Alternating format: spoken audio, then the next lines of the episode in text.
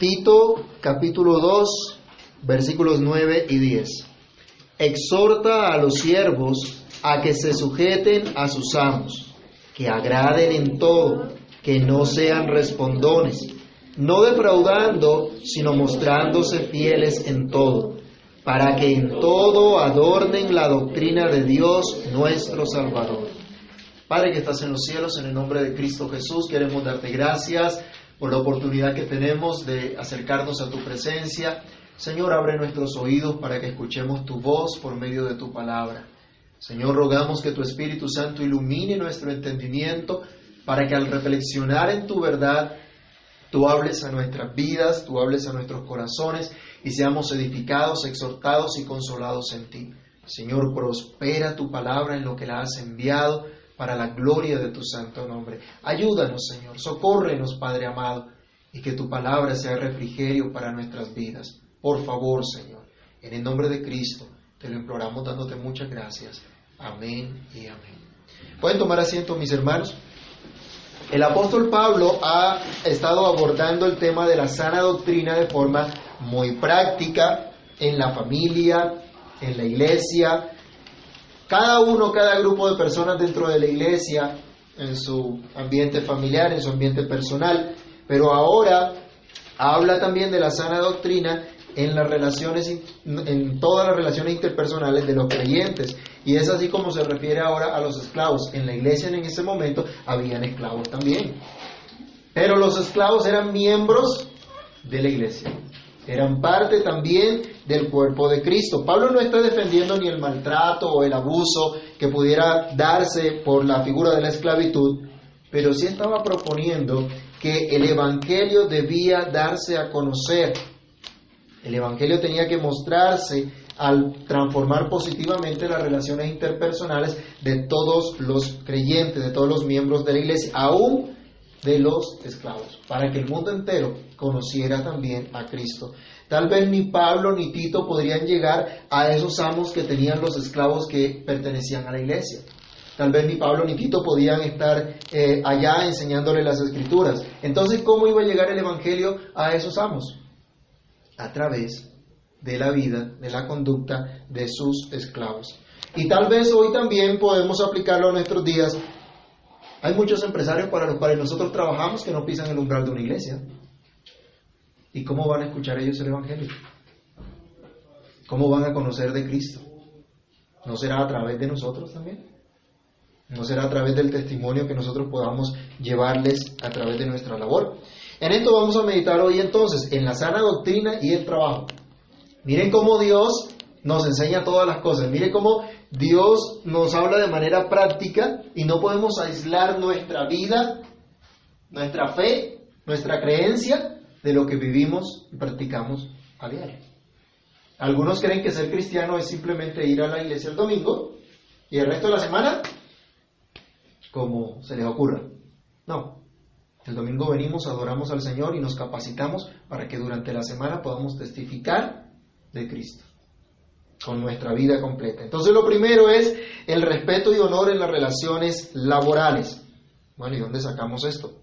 Bueno, Pablo comienza diciéndole a Tito, mira, versículo 9, exhorta a los siervos a que se sujeten a sus amos. El original dice que cada uno, cada siervo, cada esclavo se sujete a sus propios amos, a que agraden en todo y que no sean respondones.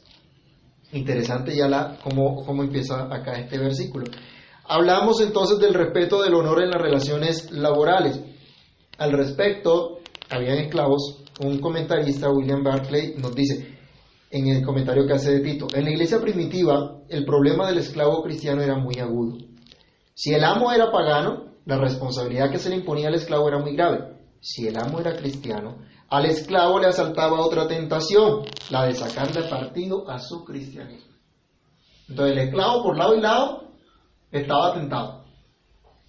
Porque imagínense aguantándose a un amo cruel, tirano, abusador.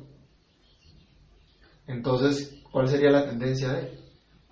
A servir muy contento, muy amable, de muy buena gana. Tal vez no. Pero si tenía un amo cristiano, les decía, bueno, ahora sí, estamos en la gloria, ahora sí vamos a aprovechar. porque como es cristiano, entonces podía de pronto ser tentado a robarle a su amo también. Entonces no era fácil la situación que vivía un esclavo en su momento. Aunque en nuestra época esa figura ya desapareció, no es raro para nosotros escuchar que hay otra forma de explotación, otra forma de esclavitud laboral. Empresas que legalmente hablan de una, de una jornada laboral, pero exigen cumplimiento de compromisos que demandan que esa jornada laboral se extienda. Si no, cuando se trabaja en una multinacional, ¿cierto? Es complicado el asunto también. No es fácil. De pronto, ese tema de, de esas jornadas extenuantes de trabajo, a pesar de las normas que puedan existir. De modo que hoy tampoco es sencillo Tampoco es fácil ser empleado y mucho menos fácil en este ambiente ser un empleado cristiano. Entonces miren cómo la Biblia nos va a hablar, no solamente de que creemos en Cristo y adoramos a Cristo mediante la liturgia que tenemos en la iglesia, sino en nuestro trabajo a diario. Es necesario entender el papel de cada uno. En la iglesia también habían esclavos. En la iglesia también hay siervos. En la iglesia también hay empleados. No todos somos empresarios. No todos tenemos la vocación de ser empresarios. Yo por lo menos no la tengo. Hacer empresa en este país no es tan fácil, sino que lo digan los que han empezado a trabajar por cuenta propia. Bueno, no es, no es sencillo ninguna de estas cosas, no es fácil ninguna de estas cosas, pero cada uno debe entender cuál es su responsabilidad, cuál es su rol. Tal vez en ese momento en Creta no habían muchos muchos amos cristianos, miembros de la iglesia como tal, y por ello solamente se menciona el deber de los esclavos. Pero en la carta a los Efesios, por ejemplo, se habla de cómo deben ser los amos, pero también cómo deben ser los esclavos. Había gente que tenía esclavos dentro de la iglesia. Y ahora había esclavos, sus propios esclavos también eran creyentes. Entonces, ¿cómo iban a ser las relaciones ahora? Había igualdad delante de Dios pero cada uno tenía un rol dentro de esa sociedad y la idea era que mostraran a Cristo en esas relaciones. El punto que cada uno debe entender es que dentro de la soberana, justa y misericordia providencia de Dios, Dios le ha entregado un rol que desempeñar, un papel que desempeñar. Ya se habló de los hombres mayores en la iglesia, ya se habló de las mujeres mayores en la iglesia, y ya se habló de los jóvenes en la iglesia, ahora se habla de los esclavos, que son iguales delante de Dios pues esto no les impide ser parte de la iglesia. Pero en su condición, ellos tenían la oportunidad de manifestar la gloria de Dios a pesar de ser esclavos. Pertenecían, al igual que el resto de la iglesia, cada grupo de la iglesia, pertenecían al pueblo de Dios. Y allí debemos reflexionar nosotros, ¿qué papel nos ha entregado Dios a cada uno de nosotros hoy? ¿Qué papel desempeñamos hoy nosotros, no solamente dentro de la iglesia, sino en la sociedad en la cual Dios nos ha colocado? ¿Cuál es la condición que vivimos en este momento? ¿Piensas que tal vez no tengas mucho que aportar a la, a sana doctrina de Dios nuestro Salvador? ¿Será que los esclavos en Creta no tenían nada que aportar a la sana doctrina de Cristo? Ahora, cuando hablo de aportar, no me refiero a que ellos te podían hacer algo para completar la obra de Cristo, sino a que ellos, con su conducta, podían manifestar en qué consistía la sana doctrina. Ellos predicaban así la sana doctrina. Y se debe empezar entonces por reconocer la condición que Dios nos ha dado para que en esa condición mostremos respeto en nuestras relaciones, reconociendo la autoridad. Cada uno de los esclavos tenía que someterse a sus propios amos. No podían estarse saliendo, cambiando de amos. No se les era permitido ni mostrar fidelidad infidelidad a su amo, pero al amo ajeno, al de, al de otros esclavos, ahí sí mostrarle fidelidad. El apóstol Pablo entonces estaba diciendo a los esclavos, sujétense a sus propios amos. No les dice, oigan, sus amos son crueles, son terribles, no se los aguanten, no se dejen, ustedes tienen derecho, defiendan sus derechos. No, no les dice eso no les dice tampoco, ustedes tienen que hacer valer su dignidad porque son iguales delante de Dios.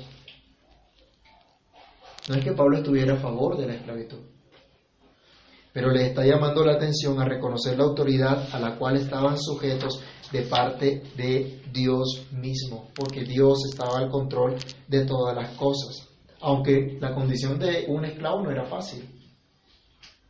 Y cuando tenemos empleadores que no son creyentes, y cuando vivimos alrededor de un mundo empresarial, empresarial de incrédulos, ¿es fácil para un cristiano? ¿Es sencillo? Hoy en nuestro país, por ejemplo, se celebran las, elecciones presidenciales y todos tenemos nuestras reservas sobre todos o algunos de los candidatos. Y tal vez pensamos que si gana uno que no queremos, vamos a tener terribles problemas en la nación en adelante. Pero no podemos desconocer que es Dios quien quita y quien pone reyes. Y que no hay autoridad puesta sino por Dios y por lo tanto debemos reconocerla y respetarla. Vayamos a Romanos capítulo 13 versículos 1 y 2.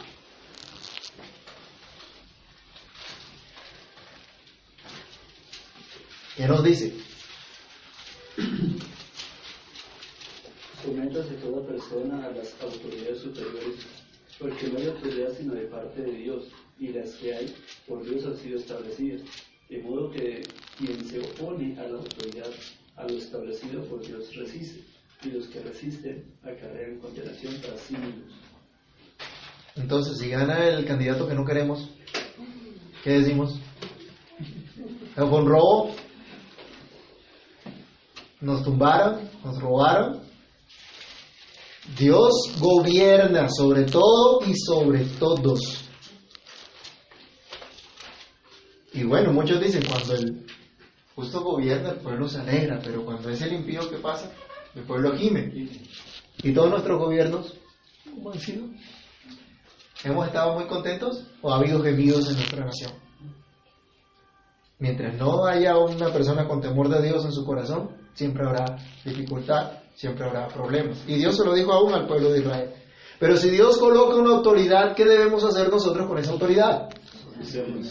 Sujetarnos a esa autoridad, respetar esa autoridad porque ha sido puesta de parte de Dios. Obviamente, esta sujeción está supeditada a una autoridad suprema, a una autoridad mucho mayor, y es la autoridad de Dios. Vayamos a Hechos capítulo 5, versículo 29.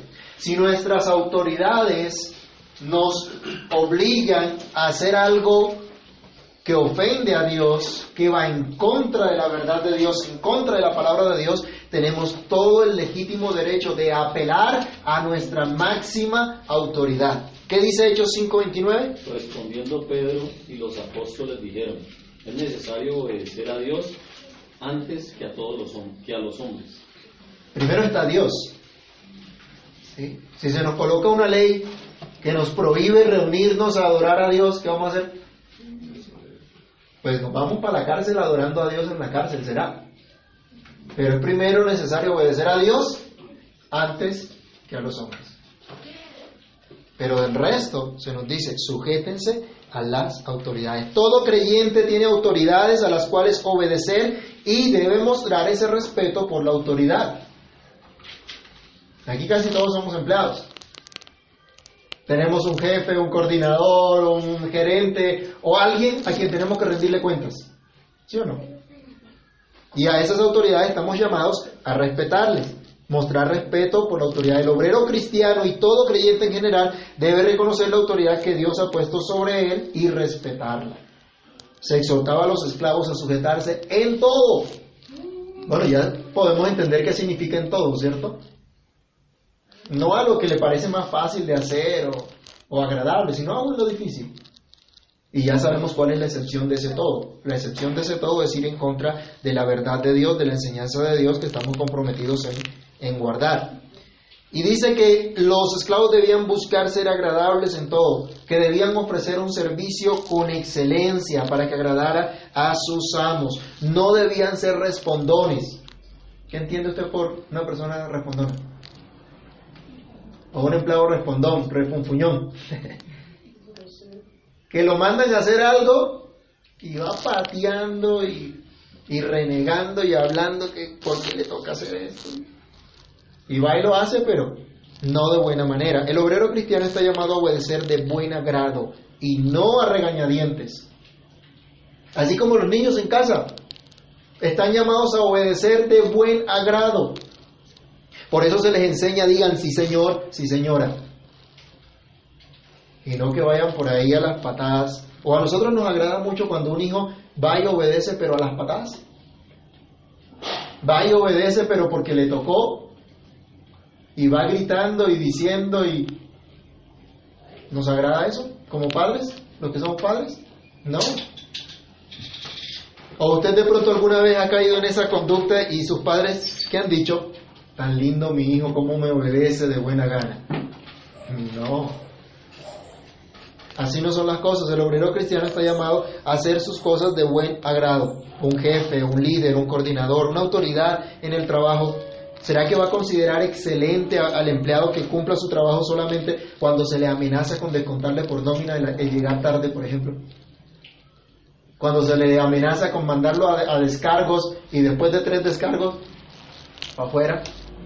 Entonces ahí sí se ponen las pilas a, trabajar.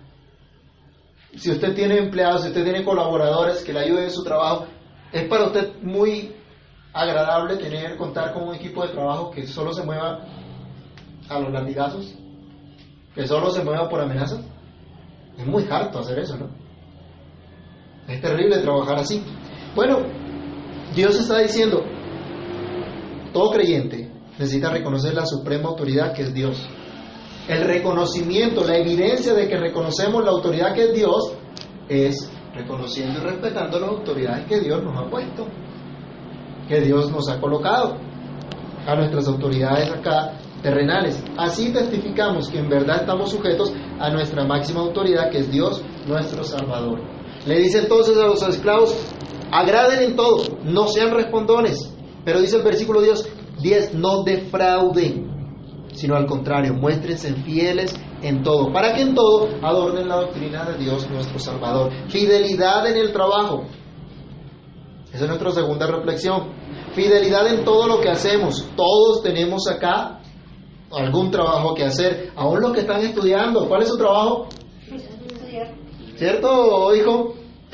¿Le digo o no le digo varias veces que ese es su trabajo? Por eso cuando no hace una tarea se mete en problemas porque le digo, su trabajo es estudiar. Y tiene que responderme a mí. Entonces, ya sabe lo que, lo que le viene. En el colegio tiene que responder a sus autoridades o no. Acá la universitaria, ¿tiene que responder o no? ¿Tiene a quien responderle? Claro que sí. Hay autoridades y hay que hacer su trabajo fielmente, porque lo deben hacer. Vamos a Efesios capítulo 6, versículo 6. Deben hacerlo de una manera que muestren fidelidad a Dios. ¿Qué dice Efesios 6, 6? No sirviendo al ojo como los que quieren agradar a los hombres, sino como siervos de Cristo de corazón haciendo la voluntad de Dios. Entonces, ¿cómo debemos hacer nuestro trabajo? Nuestro trabajo? A regañadientes, refunfuñando, diciendo, ¡ay, qué trabajo tan harto que yo tengo! No, dice como siervos, como esclavos de Cristo. Su trabajo debe, realizar, debe realizarlo excelentemente porque lo hace para Dios. Porque con eso glorifica a Dios. ¿No le parece a usted motivo de gozo que las personas digan, oye, eres bueno en tu trabajo y me gusta tu trabajo? Si nosotros somos creyentes y lo estamos haciendo para Dios, ¿no creen que eso glorifica a Dios? ¿No creen que eso exalta el nombre de Dios? Pero que se diga de un creyente, oye, tú no cumples ni años.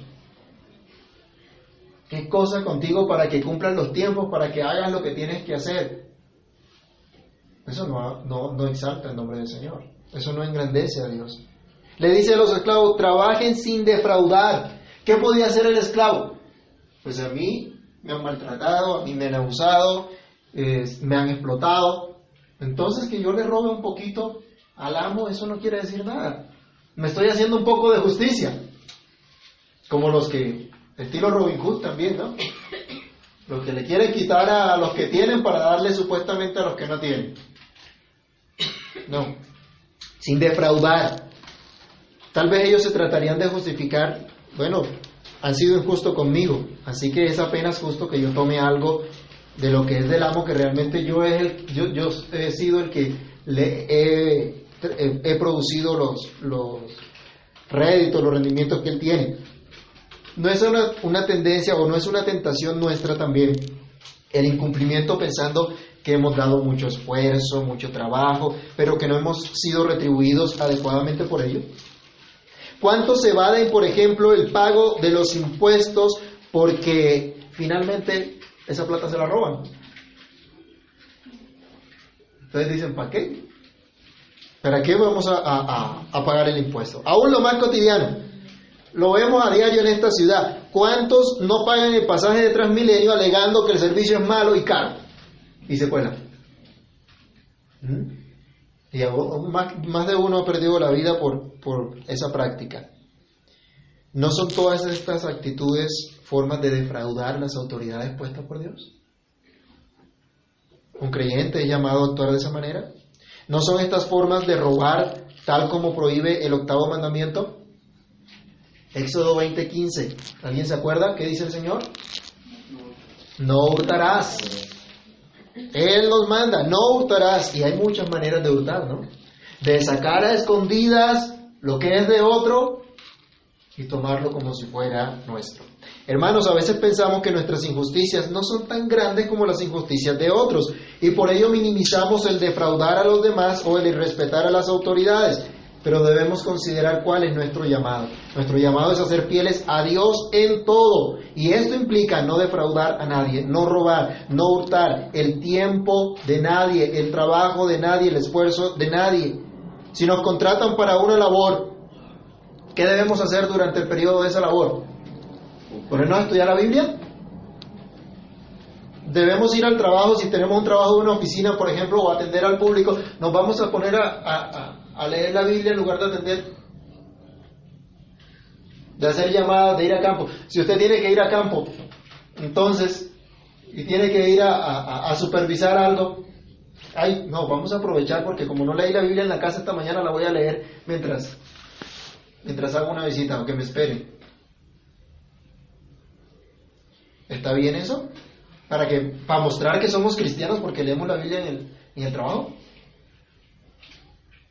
No, ese no es el derecho. Todas las cosas tienen su tiempo. Y no podemos hurtar el trabajo, el, tiempo en nuestro trabajo para nuestras actividades personales.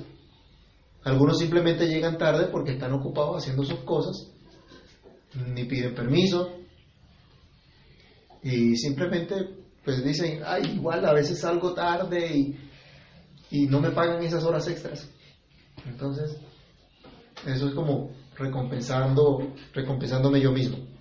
No, ese no es el llamado que, que, tenemos. Los esclavos no podían en ninguna manera defraudar a sus amos, porque esto sería equivalente a defraudar a su amo celestial, a defraudar a Dios mismo.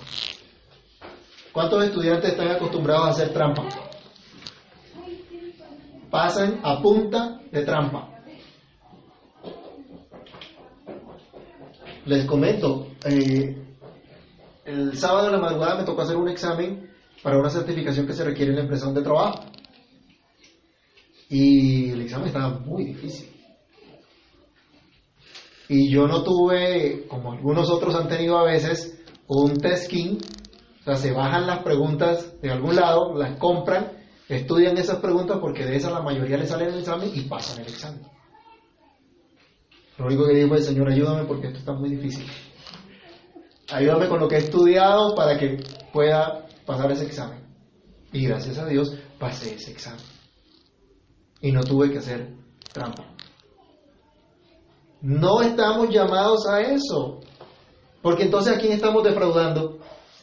A Dios. En nuestros negocios. En lo que hacemos. ¿Cuánta gente está defraudando?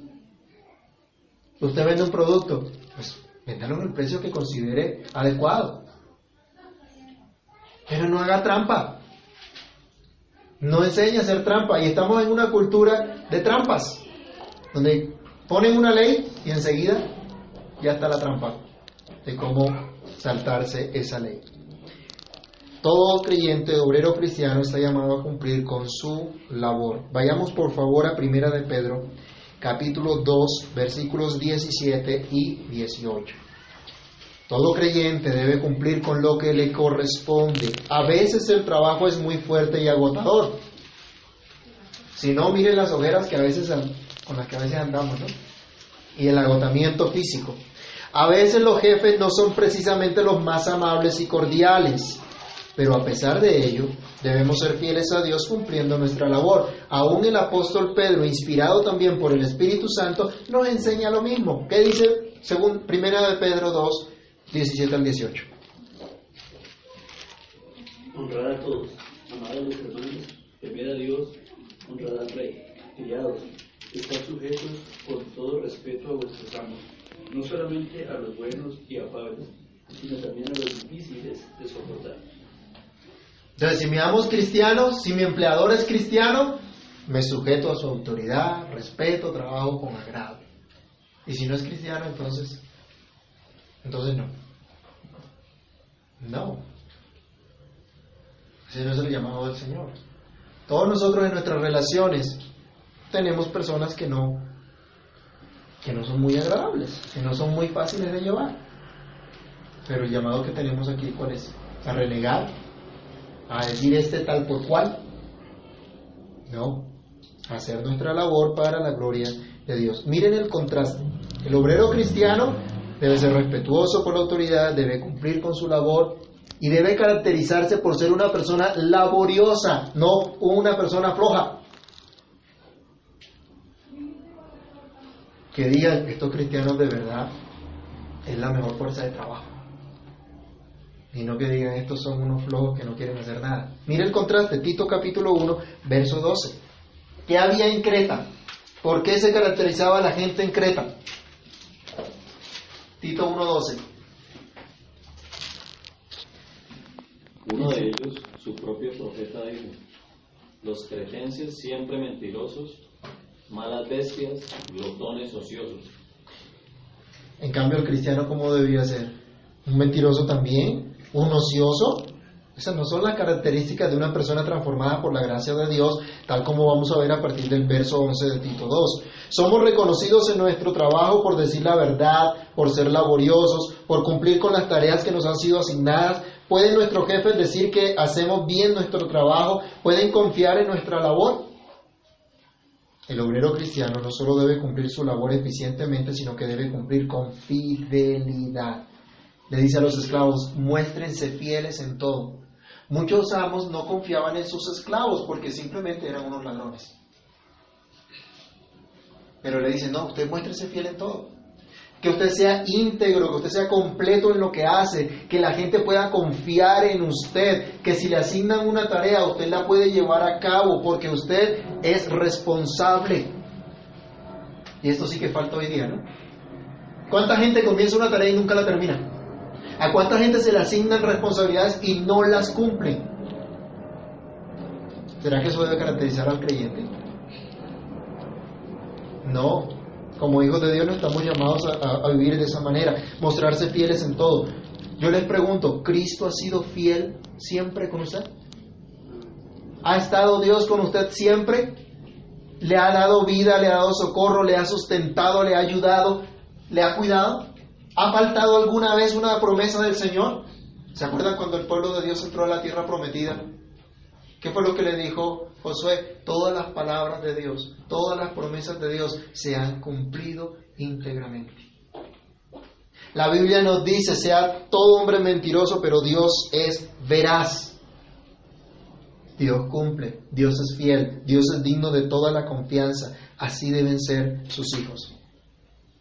Uno de los hijos del patriarca Jacob, hemos leído durante la lectura congregacional, José fue hecho esclavo en contra de su voluntad, pero aún en la condición de esclavo fue fiel en todo. Cuando lo llevaron a la casa de un señor que tenía mucho dinero, siendo esclavo, se convirtió en el administrador de esa casa. Por una mentira lo mandaron a la cárcel.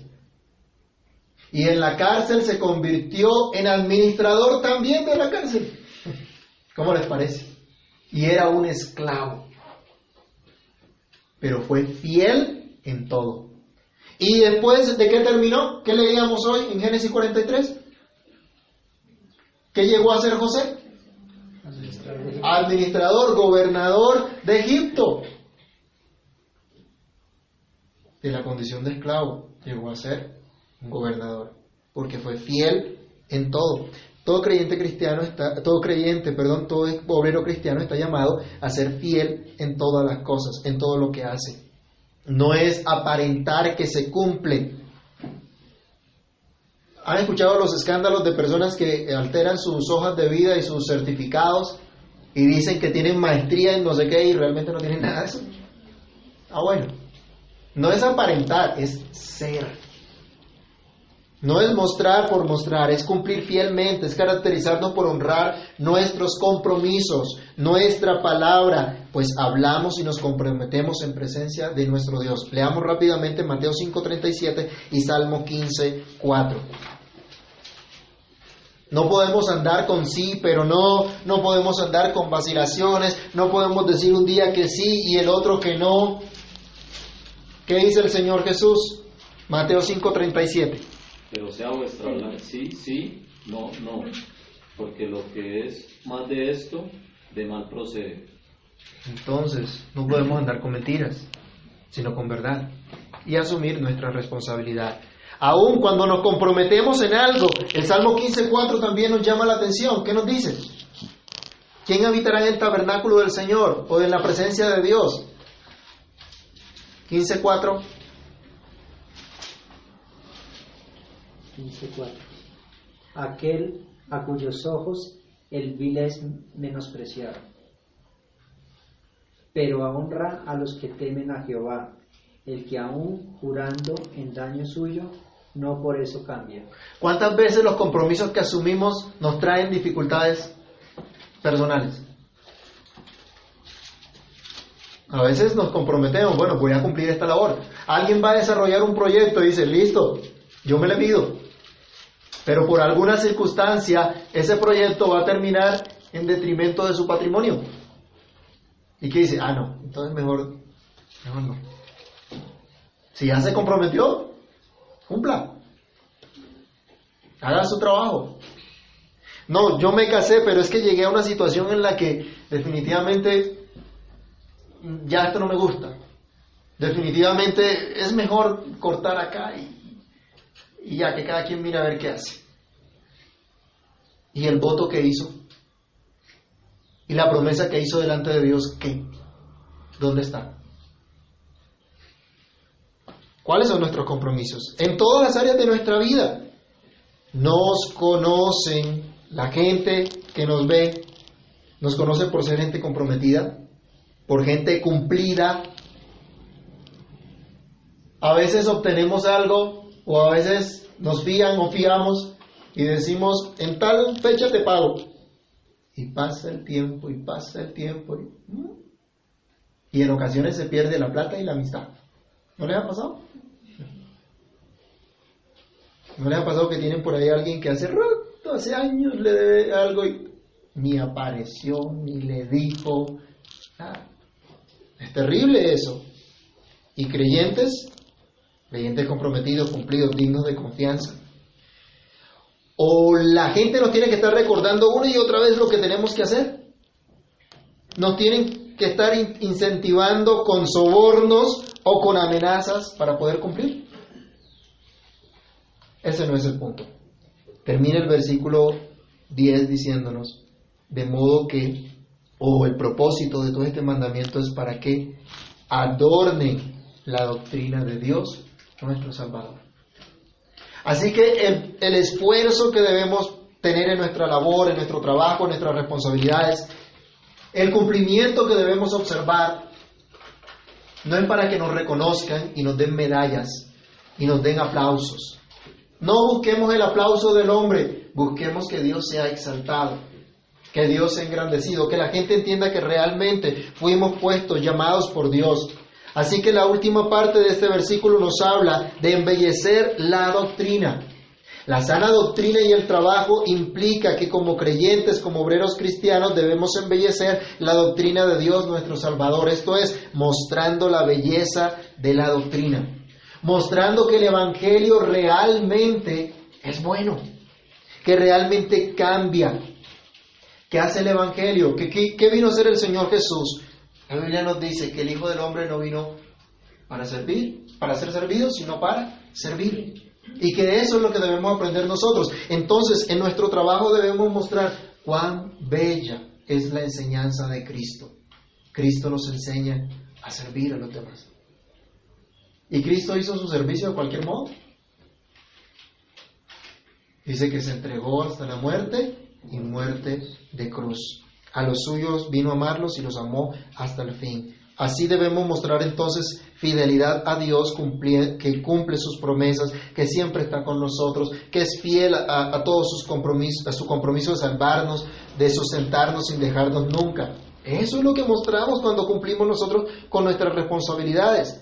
Esto cuando servimos con fidelidad, porque estamos aprendiendo de Dios es la doctrina de Dios, es la enseñanza de Dios, es el mandamiento de Dios. Estamos llamados a mostrar la belleza de la bondad del Señor, de la misericordia de Dios.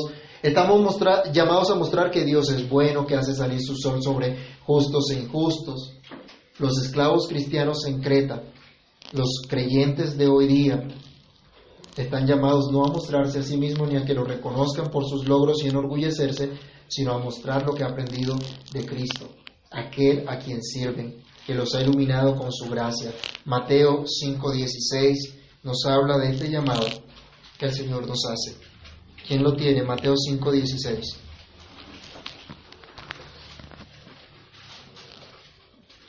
Así alumbre vuestra luz delante de los hombres para que vean vuestras buenas obras y glorifiquen a vuestro Padre que está en los cielos. La sana doctrina y el trabajo implica embellecer la enseñanza que hemos recibido de Dios mismo, para que las empresas conozcan que los cristianos son mejores trabajadores porque siguen a Cristo, porque buscan agradar a Cristo en todo. ¿Qué dicen en tu empresa de ti?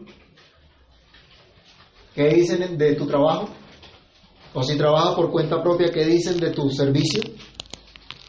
Ven la luz de Cristo, glorifican a Dios al ver la obra de tus manos, al ver el compromiso que asumes. Somos llamados a adornar, es decir, a mostrar cuán hermosa es la doctrina de Dios, nuestro Salvador. Enfatiza Pablo, Él es nuestro Salvador. La enseñanza de aquel que pagó con su vida para librarnos del pecado y de la muerte. Nuestro verdadero y supremo amo, el Padre Celestial, dio a su Hijo para redimirnos de la maldición del pecado. En el estudio, en el trabajo del hogar, en la oficina, la empresa, los negocios, somos llamados a mostrar cuán hermosa es la enseñanza de Dios nuestro Salvador, aquel que dijo, dad a César lo que es de César y a Dios lo que es de Dios llamándonos el Señor así a respetar a las autoridades que Él ha puesto, sujetarnos a ella. Esta enseñanza cambia nuestra manera de pensar, nuestra manera de actuar. Nuestro Salvador entonces es visible en nuestro trabajo, pues ahora lo hacemos de una manera diferente, lo hacemos para Él, para honrarlo a Él. En conclusión, no era menor el desafío que tenían los esclavos en Creta, así como no es menor el desafío que tenemos hoy nosotros como creyentes. Y ese desafío es mostrar la belleza de la santa palabra de Dios. No es menor el llamado del obrero cristiano en nuestros tiempos. Todos estamos llamados a glorificar a Dios. Ese es nuestro propósito principal, a mostrar su fama, su grandeza, sus maravillas, no solo con lo que decimos, sino que con lo que somos y con lo que hacemos. Gracias a Dios por la provisión de empleo que nos da. Como les he dicho, sea por cuenta propia, sea independiente. Es la provisión que Dios también nos da para caminar en fe, para andar en fe delante de Dios, siendo fieles a nuestros compromisos, respetando las autoridades que Dios nos ha colocado, resplandeciendo como luminares del mundo en medio de una generación maligna y perversa. Que la gente que trabaja con nosotros sepa que somos cristianos, no porque nos pasamos recitándole la Biblia de memoria, sino porque trabajamos y servimos a Dios de la mejor manera, de manera excelente. Así que hermanos, que Dios nos guarde, que nos señalen por ser perezosos o defraudadores. Oremos más bien que Dios tenga misericordia de nosotros y nos perdone cuando no hemos actuado como debe actuar un creyente. Que mostremos de verdad que hemos recibido esa gracia de Dios que nos ha transformado tal como hemos aprendido hoy día. Oremos. Padre que estás en los cielos, en el nombre del Señor Jesús, te agradecemos por el llamado que tú nos haces. Señor, reconocemos que sin ti es imposible poder hacer alguna de estas cosas, poder cumplir nuestros compromisos, poder mostrar fidelidad, poder mostrar respeto a las autoridades. Oh Dios, te rogamos, ayúdanos, socórrenos. Padre, perdónanos porque aún conociendo esta palabra, aún conociendo esta escritura, nos molestamos, Señor, aún renegamos en nuestro trabajo, no dando así el testimonio correcto no dando así el testimonio que debemos dar. Perdónanos. Perdónenos, Señor, porque en los compromisos de nuestra vida muchas veces queremos simplemente dejarlos a un lado, sin entender que nuestro compromiso solamente es un medio para mostrar tu fidelidad. Señor, ayúdanos. Ayúdanos a entender que no se trata de nosotros, que no se trata de agradarnos a nosotros ni agradar a otros hombres, se trata de agradarte a ti, de hacer lo que es de honor para ti. Ayúdanos, Señor. Sálvanos, Dios. Guárdanos de nuestro orgullo, de pensar que podemos ser algo por nosotros mismos, sino que confiemos de ti, que dependamos de ti, que imploremos tu favor y tu gracia, que dependamos, Señor, de esa bondad tuya cada día. Padre Santo, que el hecho de que tú nos has salvado, que tú nos has librado, sin nosotros merecer absolutamente nada, nos motive a diario a ser excelentes en nuestro trabajo. Hacer, Señor, lo que nos corresponde con gozo, porque lo hacemos para ti. Ayúdanos a entender esto, Dios mío, para que podamos resplandecer como tú mandas, como tú dices, para que la luz de Cristo brille en nosotros y los que están alrededor nuestro vean tu gloria y reconozcan que tú vives en nosotros, Señor. Ayúdanos, oh Dios, capacítanos, Padre, conforme a tu gran misericordia. En el nombre de Jesús colocamos a ti, Señor, nuestra vida en ti, nuestra vida, la obra de nuestras manos. Señor, que trabajemos esforzadamente para gloria de tu nombre.